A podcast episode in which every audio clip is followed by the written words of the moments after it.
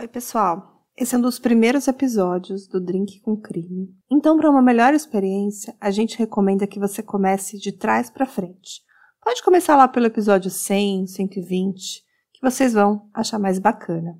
A gente está reeditando esses episódios antigos para que tenha uma qualidade final de áudio um pouquinho melhor. Mas a gente ainda estava aprendendo. Então, por favor, tenha um pouquinho de paciência, tá? Boa noite, aqui é boa noite, eu não sei se aí é bom dia ou se é boa tarde. Aqui quem fala é a Carla do Drink com Crime. Eu tô de volta aqui com mais um episódio para vocês. Bom, já falei nesse canal de desaparecimentos misteriosos, já falei também de restos mortais encontrados muitos e muitos anos depois. E a gente também falou de mortes trágicas em cavernas, né? Eu resolvi trazer um caso de hoje que é meio que um apanhado de tudo isso. E se você ainda não ouviu o caso do Dior, do Jerry de Atadeiro, do John Jones, já fica aqui a deixa para conhecer esses outros casos que eu citei aqui. O caso de hoje envolve assassinato e mistério. São restos mortais de um corpo encontrados em uma caverna de Idaho. E é por isso que eu vim falar desse caso hoje, porque Idaho está na minha cabeça, né? E a gente pensa, lembra de um caso, aí depois encontra um outro, aí uma coisa vai ligando a outra e a gente está aqui, né? E na verdade, a Idaho tá tanto na minha cabeça que eu vivo pesquisando sobre lá, né? Sobre as paisagens, principalmente. Mas eu tinha terminado de postar a parte 2 do caso do Dior, e aí eu li uma notícia daquelas que é aquela notícia que eu quero encontrar um dia sobre Timber Creek, né? Um caçador estava andando pelas montanhas de Idaho quando, um momento, ele saiu da trilha que tinha lá e de repente ele fez uma descoberta que ninguém imaginava, ele encontrou os restos mortais de um homem que estava desaparecido há mais de 53 anos. E o nome dele era Raymond Jones. E ele desapareceu no condado de Lemme, e que é o mesmo condado onde desapareceu o Dior. E ele tinha 39 anos quando desapareceu. Em 1968, quando ele estava caçando bodes e cabras com arco e flecha. E a esposa dele, de 92 anos, ainda está vivíssima. Imagina receber essa notícia anos depois, que loucura, né? Mas essa não é a história de hoje, não é a história do Raymond nem do Dior, mas é sobre um corpo encontrado anos depois também. No caso, o corpo do Henry Lovelace, que era um fugitivo fora da lei. Ele vivia nas manchetes dos jornais e a última manchete junho de 1916, é antigo esse caso. A manchete era: Um homem suspeito de assassinar brutalmente sua esposa escapou da custódia em 18 de maio e não foi preso. Mas agora, em 2020, que é o ano passado, ele voltou às manchetes. Ele voltou porque o mistério finalmente foi resolvido 40 anos depois. Pois é. 40 anos depois do corpo ser encontrado na caverna, descobriu a identidade dele. É uma história estranha, mas é totalmente fascinante, né? E a história desse corpo sem cabeça foi descoberto numa caverna subterrânea há mais de 40 anos e foi identificado agora, em 2020. Já parece sensacional, né? Mas ainda tem muito mais coisa. Até agora, tudo o que os cientistas sabiam é que o Joseph Henry Lovelace era um cara ruivo tinha ascendência europeia e devia ter uns 40 anos quando morreu, e que seu corpo deve ter sido desmembrado com várias ferramentas pontiagudas. Então era tudo que os ossos permitiam informar, né? Até porque a cabeça do cadáver nunca foi encontrada. Mas os avanços da tecnologia permitiu dar um salto nessa investigação. Muitas descobertas foram feitas. Primeiro é que Acontece que esse cadáver ficou sentado na caverna por muito mais tempo do que os especialistas pensavam. É, e essa não foi a única descoberta surpreendente, né? O mais surpreendente foi descobrir que pertencia ao Joseph Henry Lovelace, que era um infame fora da lei que foi acusado de assassinar a própria esposa. E ainda mais, né? Esses eram os restos mortais com o corpo de um século de idade, que foram encontrados nessa caverna em Idaho. E até recentemente, a identidade daquele cadáver sem cabeça, que foi encontrado há mais de 40 anos, era um mistério completo e absoluto.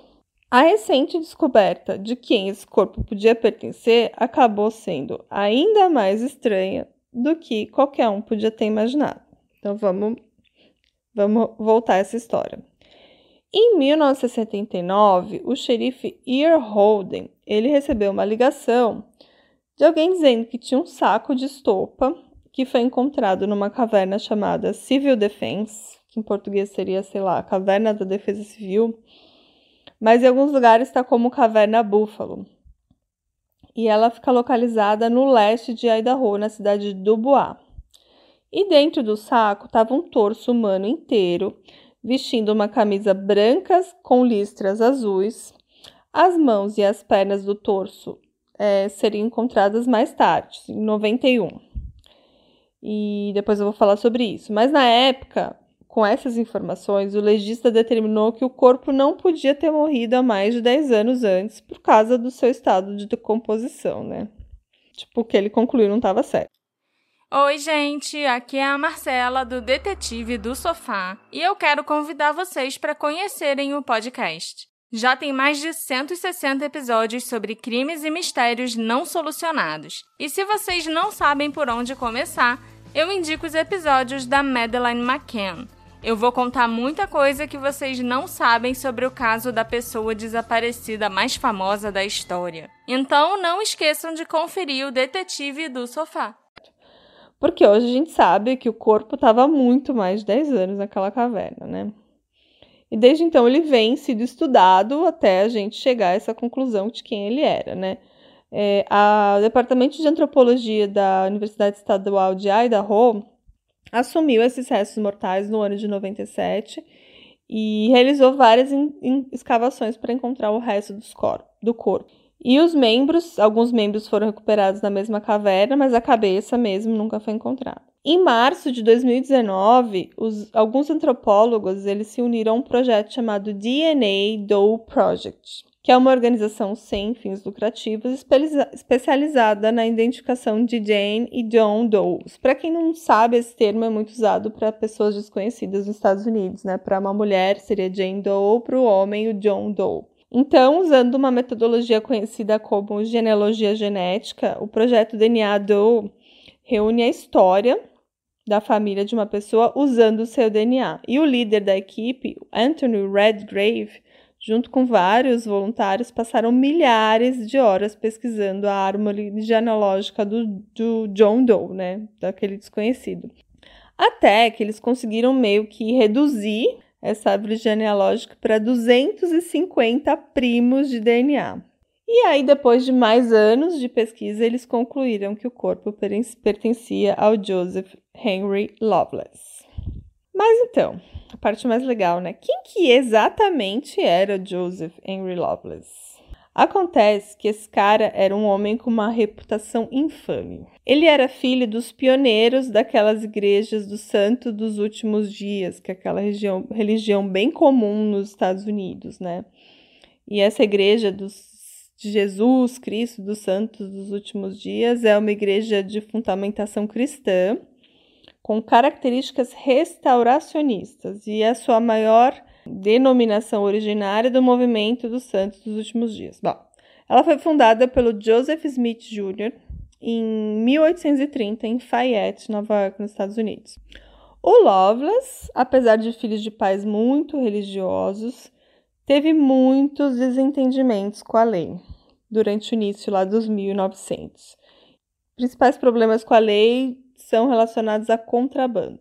E o Lovelace também era famoso por escapar da prisão toda vez que ele era preso. E ele usou vários apelidos ao longo da sua vida para evitar a captura. Então, o Joseph Henry Lovelace teria nascido em 3 de dezembro de 1870 e ele também era conhecido por ou o nome de Charles Smith ou Water Currans ou Walter Keynes. Walter Keynes. Bom, ele foi um contrabandista muito famoso da época e logo em seguida ele também se tornou um acusado de assassinato. Bom, a história da vida dele resumida seria assim: bom, em 1899, o Lovelace se casou com uma mulher chamada Harriet Jane Savage, com quem ele teve uma filha. e eles se casaram em Salt Lake City e se divorciaram em 1904. O que era bem comum na época as pessoas se divorciarem. Mas ele se divorciou, ela também, cada um seguiu seu caminho.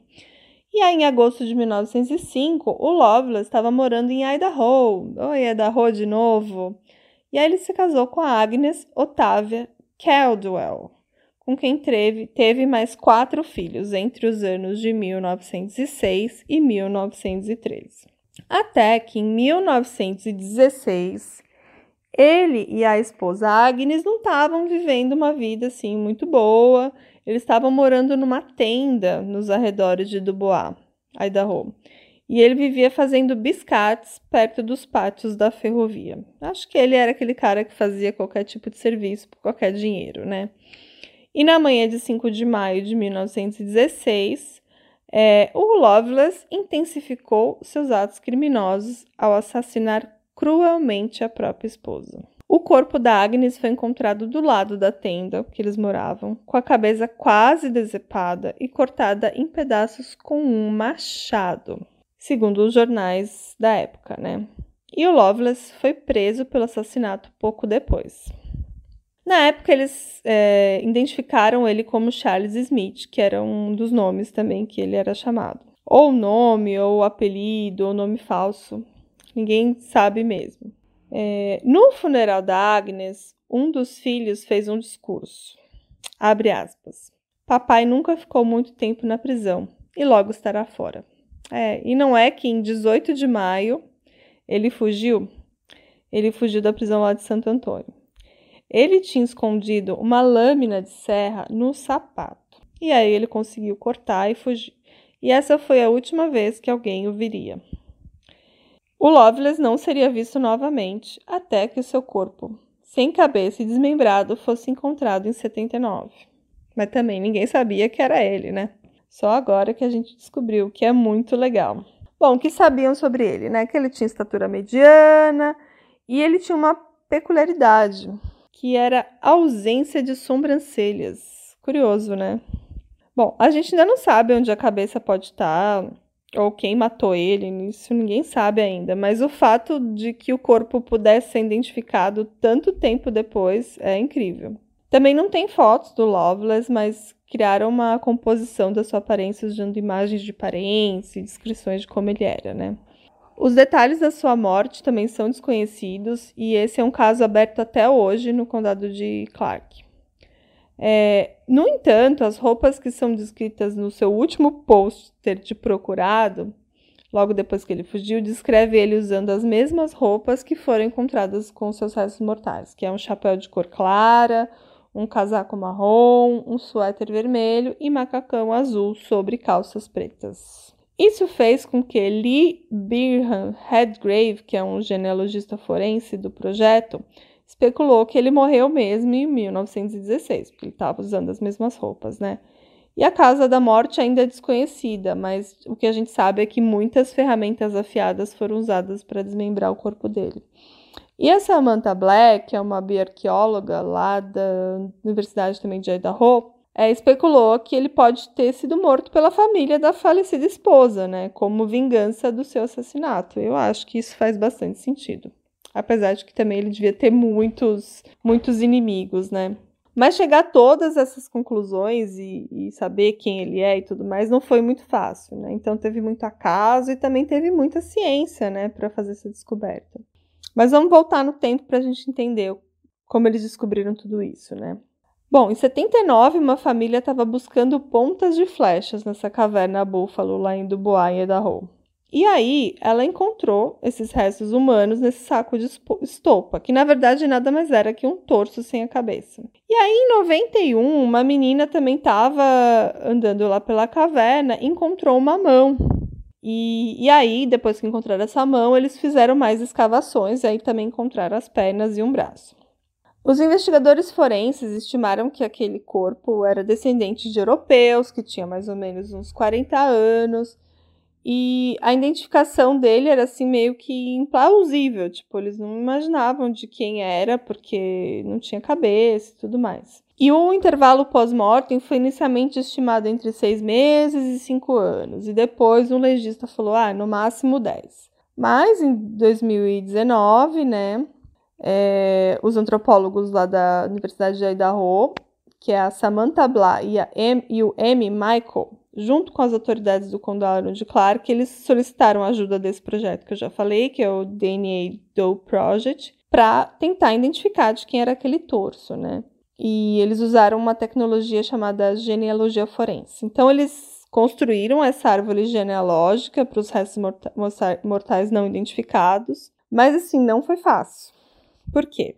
Um dos avós do Lovelace, ele era polígamo e ele tinha quatro esposas. Então, isso é muito comum nos Mormons. A árvore genealógica dele era enorme, com centenas de primos e outros parentes. Mas, assim, eles não desistiram isso, né?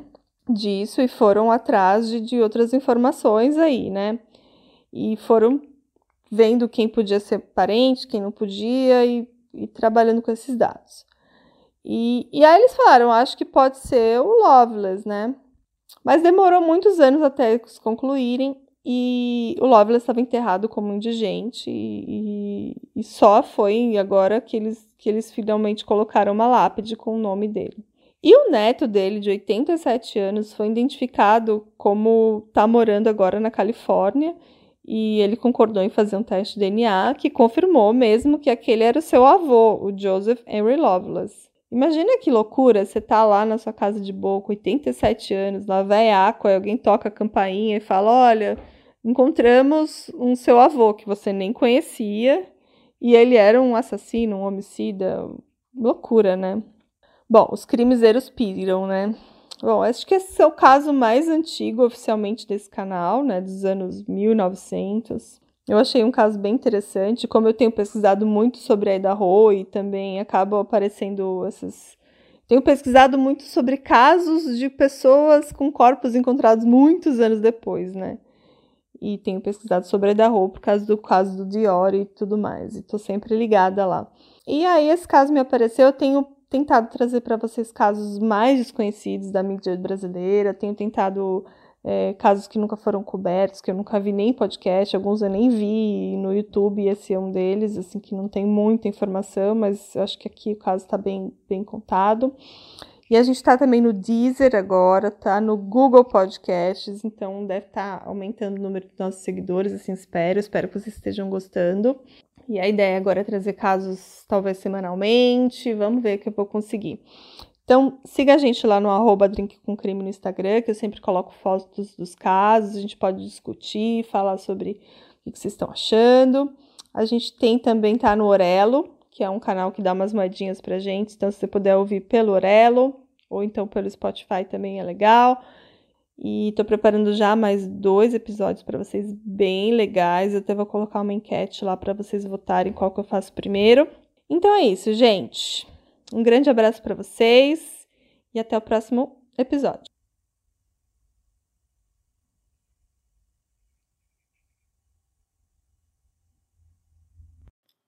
Oi, gente, aqui é a Marcela do Detetive do Sofá e eu quero convidar vocês para conhecerem o podcast. Já tem mais de 160 episódios sobre crimes e mistérios não solucionados. E se vocês não sabem por onde começar, eu indico os episódios da Madeleine McCann. Eu vou contar muita coisa que vocês não sabem sobre o caso da pessoa desaparecida mais famosa da história. Então não esqueçam de conferir o Detetive do Sofá.